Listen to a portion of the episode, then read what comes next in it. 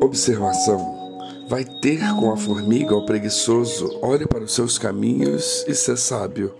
Provérbios 6,6 Muitas vezes a Bíblia Sagrada, por seus interlocutores, usa a natureza como exemplo do que se deve fazer ou aprender.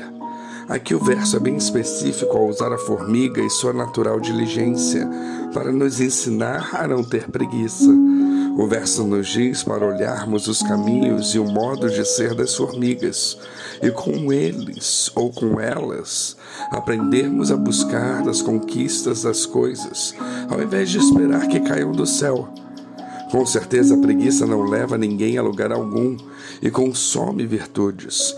Porém, o fato é que nós podemos e devemos aprender e melhorar como pessoas a partir daquilo que observamos.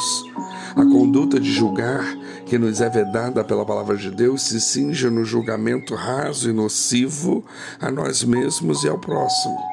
De outro lado, a Bíblia nos estimula a julgar os outros, até o mundo, se for para proveito nosso e também do próximo. Pelas Sagradas Escrituras, nós nos tornamos aptos e capazes para entender comportamentos e atitudes alheias pela observação com o fito de evitarmos fazer o mesmo se errado for. Logo, indução, dedução e observação são elementos que nos ajudam a nos posicionar melhor na vida e nos dão consciência e presença de espírito para evitarmos o mal. Julgar os outros com o fim de identificar algo ruim para que aprendamos com os erros alheios não é errado e não está proibido biblicamente justamente porque quando fazemos isso, julgamos ou devemos julgar a partir da própria Bíblia Sagrada. Deste modo, com o nosso coração bem postado, não pecamos. Mas, se o julgamento se der para que nos sintamos superiores aos outros ou melhores, ou se for feito com o intuito de falar da vida dos outros ou coisas semelhantes, bem, daí há pecado e vedação bíblica. A Bíblia Sagrada é um manual da vida e, sendo assim, ela nos dá condições para vivermos de forma mais honrosa e digna na presença dos homens e de Deus Pai, buscando os acertos, as virtudes e as boas condutas. A experiência é bastante importante na vida do crente em Cristo Jesus, mesmo que implique em erros e mais erros. Mas se pudermos evitar os erros com base em julgamentos bíblicos, de acordo com o que falamos, assim é melhor, porque evitamos consequências desses mesmos erros. Se nós cometemos erros, ganhamos experiência, especialmente ao facearmos as consequências advindas desses erros. Tudo bem, sem problemas, está certo. Esse é um meio de crescermos como pessoas em Jesus e passarmos a ver o mundo de outra maneira, evitando os equívocos. Isso também nos traz sabedoria, sem sombra de dúvidas.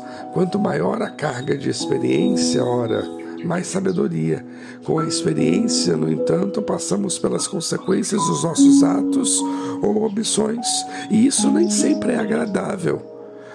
Por outro lado, ao julgarmos atos e omissões alheias, nós ganhamos experiências. E as únicas consequências são um aprendizado sem consequências dolorosas e a sabedoria pelo amor, apesar de que é bem possível que venhamos a sofrer dor pela ignorância e dor dos outros. O julgamento, então, pela observância pode vir até da ficção, de um filme ou peça de teatro, de um livro ou crônica de um jornal, que nos dê a ideia de alguma situação e nos redundem em sabedoria para nós. A Bíblia Sagrada nos proíbe os julgamentos maldosos e sem substância, que se prestam apenas para disseminar e causar o mal mas para sermos sábios e adquirirmos sabedoria, a esse modo, digamos, mais nobre e fácil, no sentido de não ter consequências dolorosas, de simplesmente olharmos para os caminhos da formiga. As experiências, como dito, são válidas e até esperadas, por sermos naturalmente imperfeitos. Contudo, podemos vivê-las sem a carga de negatividade do erro, fazendo com que o verso nos manda fazer, por exemplo, em relação à preguiça, evitando-a. Se não formos preguiçosos pela observância do verso transcrito, economizamos a agruras e bazela de passarmos pela experiência de sermos preguiçosos. Isso é muito interessante, não é mesmo? E tal ideia se adequa a todas as coisas e situações. Examinai tudo, retém o bem. 1 Tessalonicenses 5, 21. Não sabeis vós que os santos hão de julgar o mundo? Ora, se o mundo deve ser julgado por vós, sois indignos de julgar as coisas mínimas? Não sabeis vós que havemos de julgar os anjos, quanto mais as coisas pertencentes a esta vida? 1 Coríntios 6, 2 e 3. Tudo isso sim, mas com o coração puro e reto. Assim faz quem queira ser e ser tido por sábio.